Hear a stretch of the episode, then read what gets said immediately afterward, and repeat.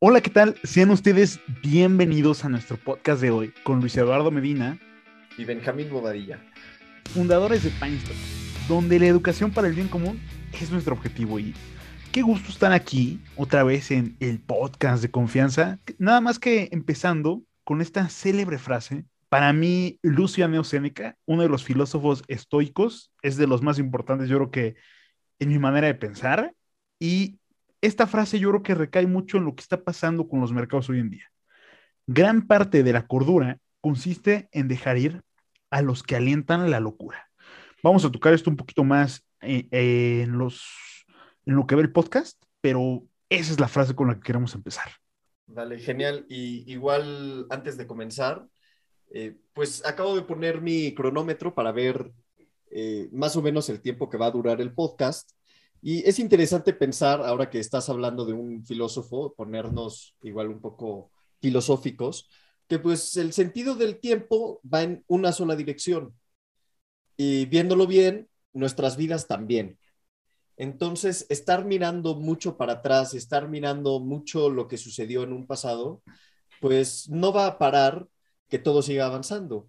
Entonces, siempre hay que mirar para adelante y también es bueno pararse y ver lo que ya has completado, porque en su momento, cuando tú empiezas y ves para adelante, ves el camino y dices, wow, la que se me avecina.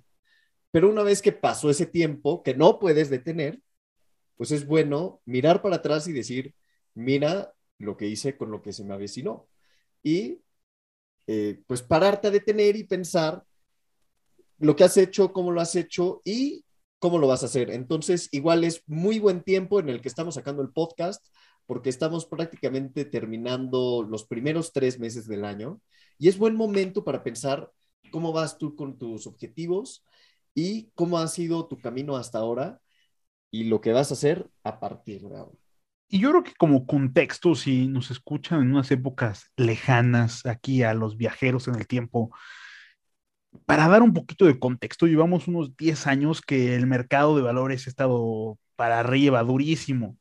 Y obviamente tenemos ahorita unas de las primeras correcciones. Eh, el rendimiento anual del S&P pues, está en negativos y se acaba de anunciar hace poquito, yo creo que una de las noticias económicas más importantes de estos tiempos, que quiere decir que la Fed va a subir las tasas de interés. También como contexto sociopolítico, tenemos la guerra con Ucrania, un poco más problemas en la cadena de suministros, la inflación está en máximos históricos, en Estados Unidos se prevé una inflación ya casi del 8%, en México del 9%.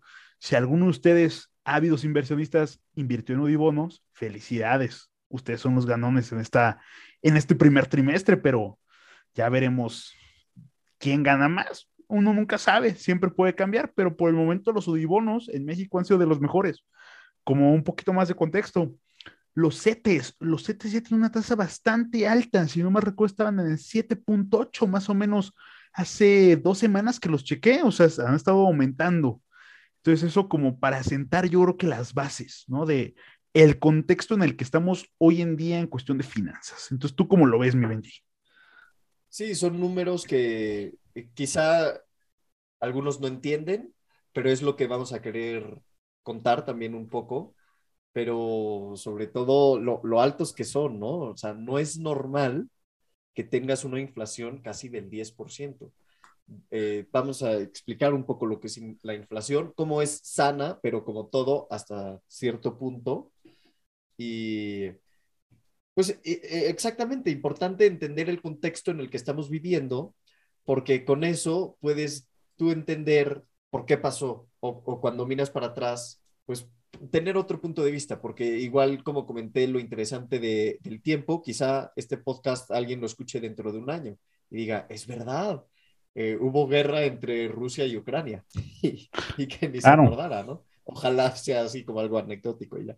No, y, y, y, yo creo que sentar un poquito del precedente de sentimientos, ¿no? O sea, la gente ahorita tiene miedo. Muchos nuevos inversionistas, venimos de una época donde muchos, ojo, yo creo que también es es importante porque yo voy a querer recalcar bastante en esto. acabamos de tener, pues bueno, ¿por qué se dio también esta inflación? Porque se empezó a imprimir dinero como locos, se dieron los estímulos y pues mucha gente estaba en su casa, no tenía que hacer, gastaban menos porque pues ya no gastaban en el carro, que la gasolina porque no se movían, tenían menos costos. Entonces, ¿qué pasaba con ese excedente? Pues empezó a ir a la bolsa de valores, empezó a ir a la bolsa de valores y entonces tenemos una cantidad enorme de muchos nuevos inversionistas, posiblemente velo así, si tú eres una persona que empezó a invertir hace dos años, o sea, durante la pandemia, tú entras en esta categoría de nuevos inversionistas, ¿no? Y, y, y estos nuevos inversionistas abarcan una enorme cantidad en el mercado de hoy en día. Entonces, muchos tienen muchísimo miedo, son inexpertos, están empezando, nunca han tenido una buena corrección, entonces, y, y se, se, empieza a notar, ¿no? Se empieza a notar. Yo creo que ese, ese sentimiento de miedo e incertidumbre es muy como lo que todavía está hoy en día en boca de todos.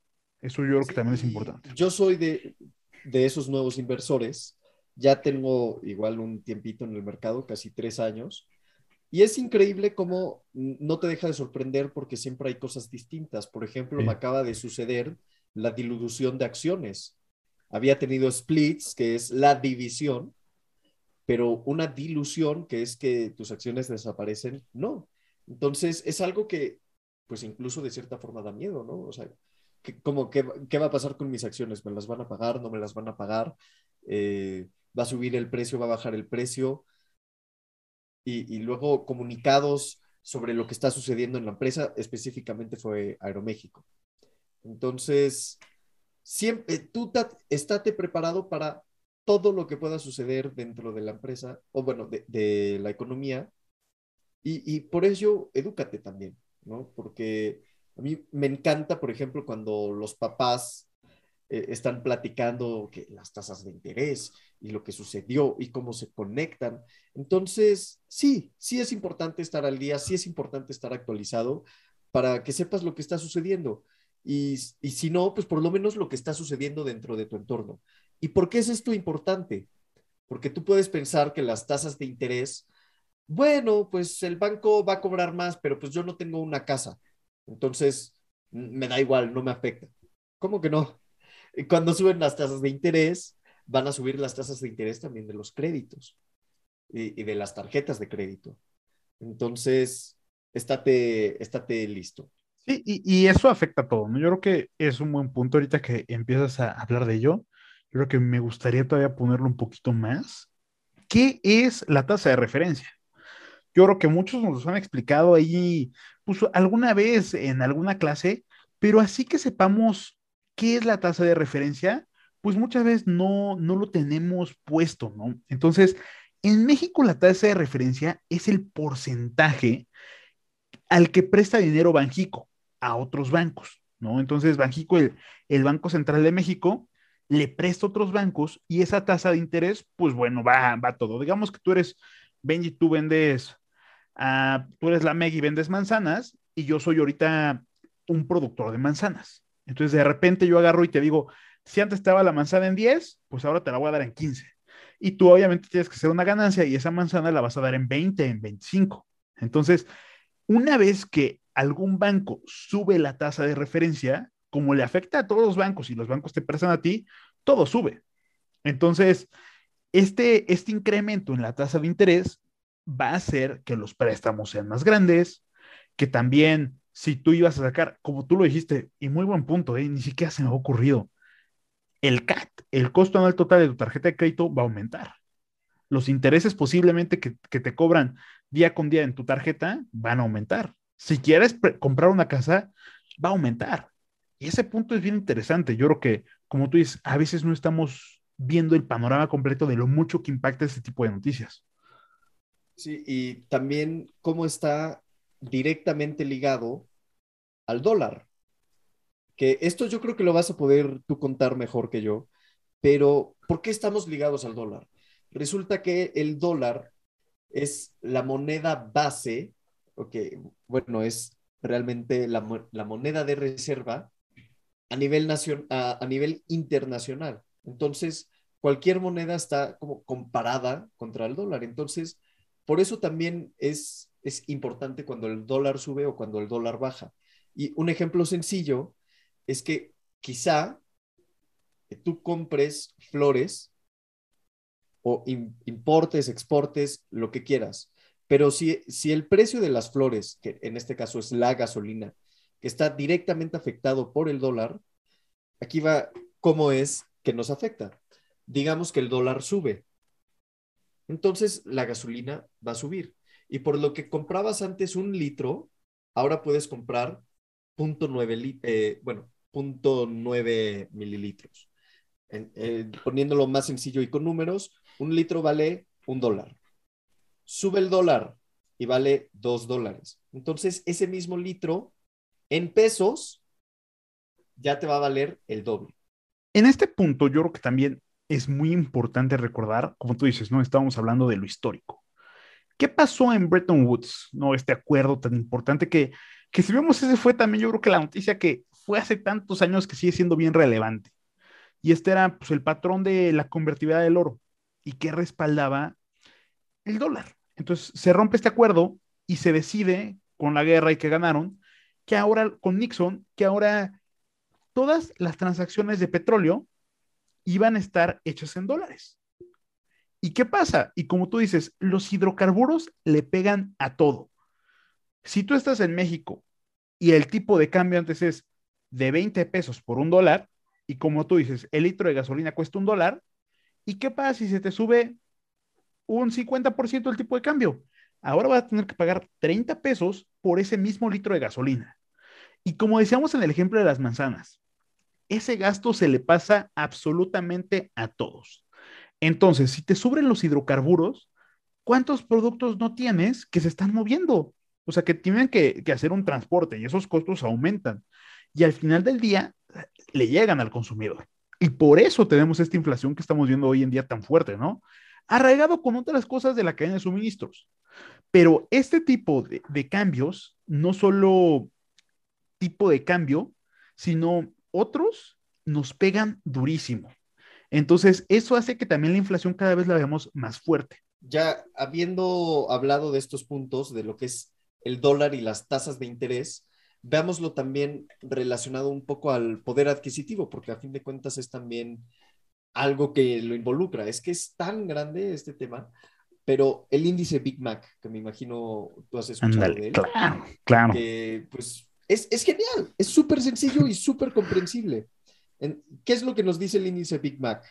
Que eh, es el mismo producto con los mismos alimentos en distintos países. Entonces es como, ¿cuánto cuesta preparar la misma hamburguesa en Estados Unidos, en Taiwán y en Japón?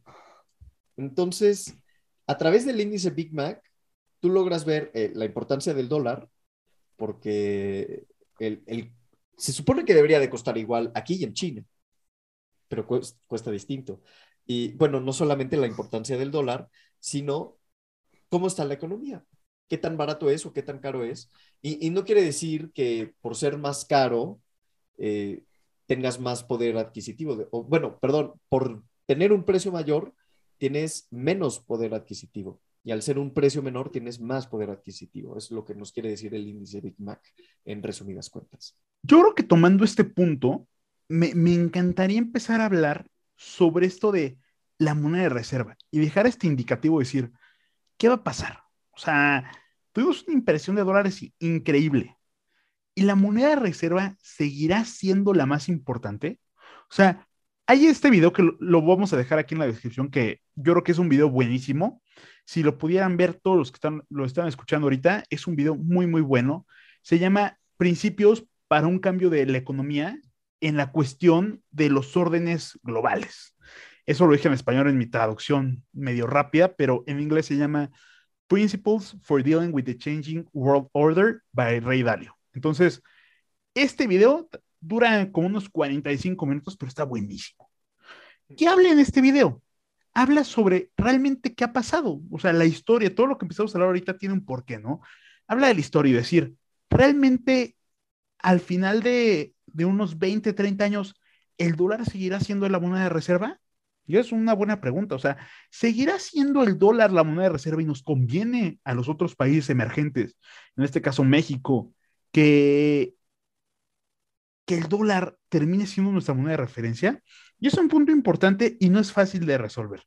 Y no lo vamos a resolver en este porque Estos temas son macroeconómicos durísimos. Pero lo que te puedo decir, mi Benji, y ahorita lo estabas diciendo un poquito con, con de la Big Mac, se vuelve a veces en muchos países consumir cierto tipo de alimentos o cierto tipo de bienes y servicios extremadamente caro.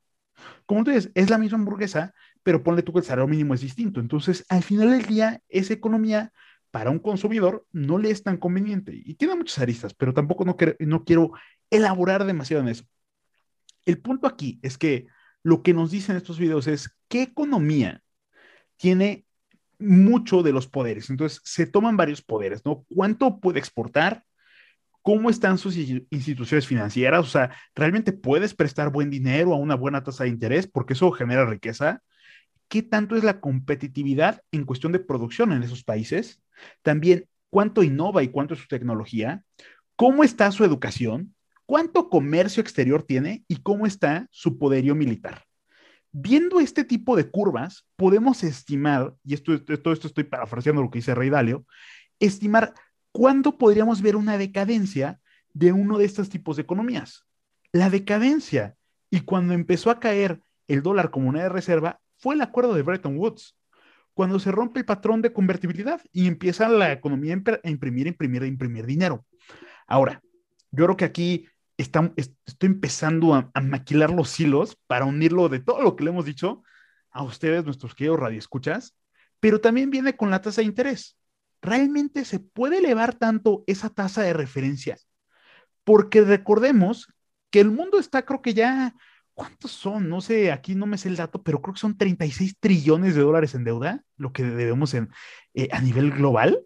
Esto es una de las magias del Internet, ya lo encontré aquí.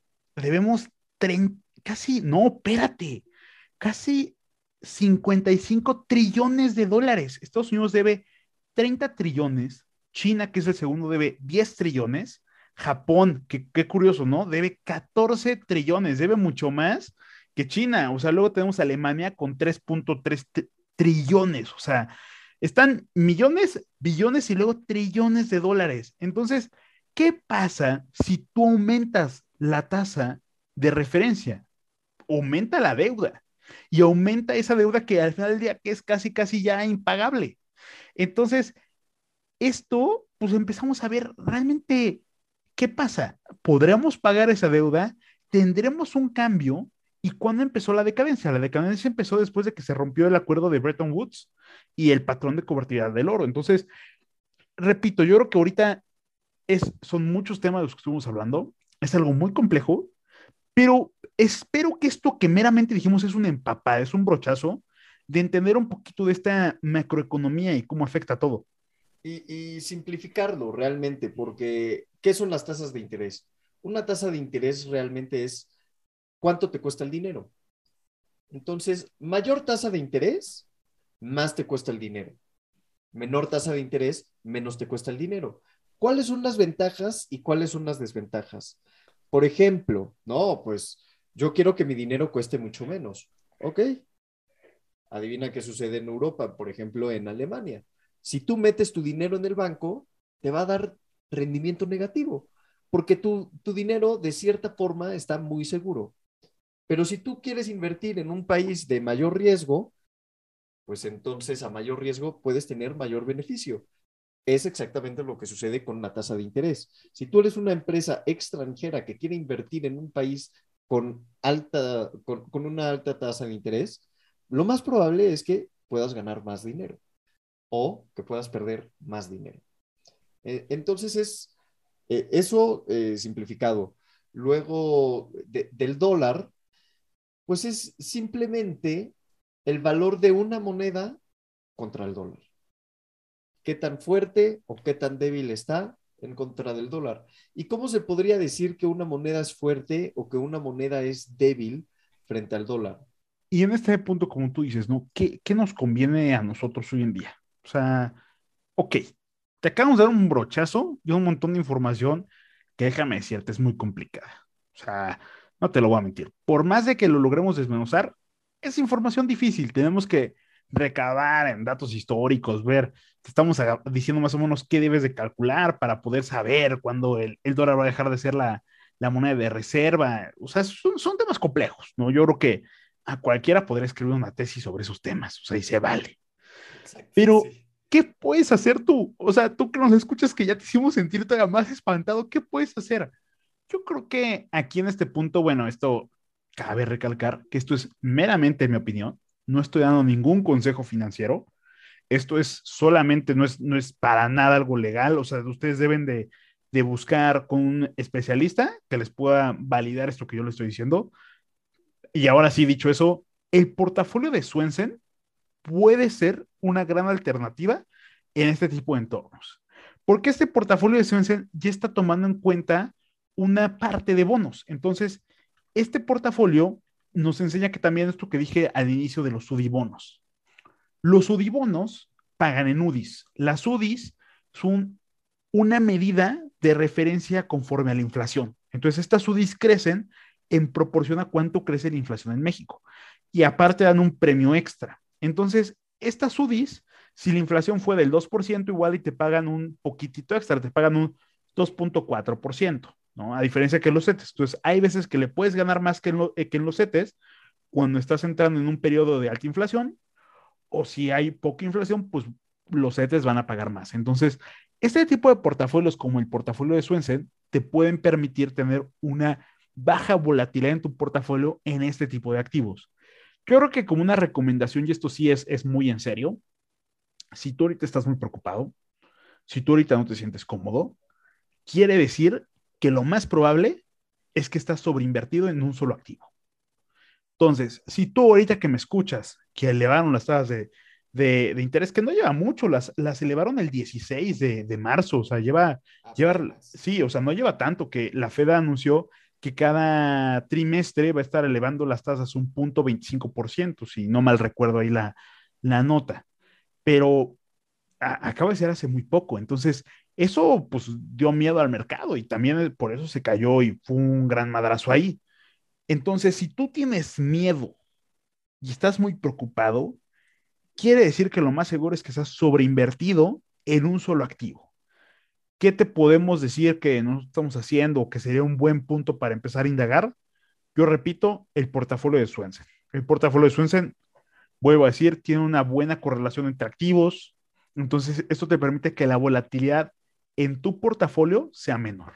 Yo creo que eso, si te puedes llevar algo, ese punto como una tareita, échate una leída, ve algún video en YouTube, yo creo que sería bueno. Es exactamente eso, ten la curiosidad, porque de primeras puede sonar muy complicado, pero una vez que empiezas a estudiarlo y que te empieza a hacer sentido y que lo empiezas a interrelacionar, eh, todos los conceptos, pues hacen sentido. A fin de cuentas, eh, la economía o las finanzas te lo quieren vender como algo muy complicado.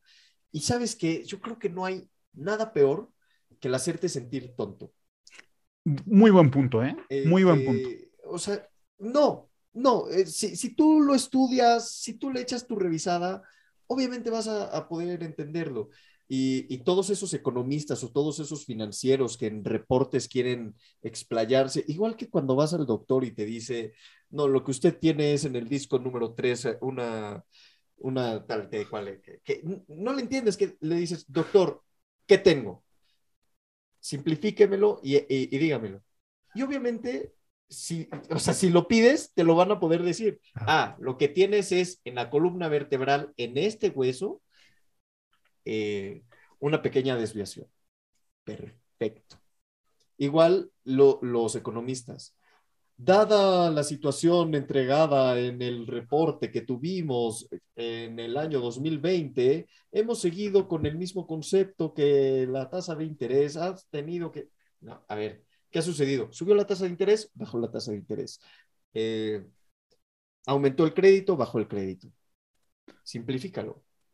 Y, como tú dijiste, ¿no? O sea, sube la tasa de interés, el dinero es más caro baja la tasa de interés, el dinero es más barato. O sea, ese tipo de referencias yo creo que las vas aprendiendo con el tiempo, ¿no? Pero también yo creo que sí está bueno que te eches tu sumergida, como tú dices, si empiezas a verlo con esa idea de que no es tan complicado y te das la tarea de la curiosidad, porque también lo, lo así es tu tarea de curiosear, vas a aprender muchísimo. Y yo creo que así, pues así yo también empecé. leyendo un libro, me empezó a interesar más, busqué otra cosa, busqué otra cosa y, y un día otro, pues ya me había cambiado de carrera, ¿no? Entonces, así pasa. Entonces, ese punto, como tú dices, yo creo que también darte la oportunidad de que aunque a veces suene complicado, empezar a ver ese tipo de noticias. Yo, yo como tarea personal para ustedes que nos escuchan, en verdad, en verdad, en verdad, vuelvo a, a decirlo, chéquense ese video de Rey Dalio. O sea, ustedes buscan nada más el canal de, de YouTube Rey Dalio, va a ser de los ultimitos. Qué gran video, ¿eh? Y, y aparte, déjame decirte, super animación, está animado todo, tiene tus dibujitos que te van llevando, muy explicativo, buenísimo. ¿eh? Entonces yo creo que yo como ustedes, si, lo vemos así como tareita, les dejo ese videito que la a estar de 10. Buenísimo, pues lo agrego yo en la descripción para que todos ustedes lo puedan ver. Porque igual muchas veces platicado no es lo mismo que, que ya visual. Sí, claro, eso lo, lo, cambia completamente. Pues bueno, Lalo, yo creo que es buen tiempo para eh, terminar el podcast. ¿Tú qué piensas? Sí, se me hace buenísimo, ¿eh? porque yo creo que nos podemos alargar unas dos, tres horas, pero la verdad yo creo que no, no, no creo que a muchos les, les gustaría estarnos escuchando aquí de qué moneda va a cambiar, que por qué. Entonces yo creo que las, las bases esenciales, si alguien tiene la curiosidad, con mucho gusto, ahora sí que nos damos grasa. Pero aún así... haber plantado la semillita de la... Exacto, exacto. Pues sin más que decir, gracias por acompañarnos el día de hoy. Esperamos que puedas aplicar lo que acabas de escuchar. Recuerda seguirnos en redes sociales. Estamos como Pinestocks en Facebook, Instagram y Twitter. Ahí podrás pedirnos de qué quieres que se trate en nuestro próximo podcast. Hasta luego.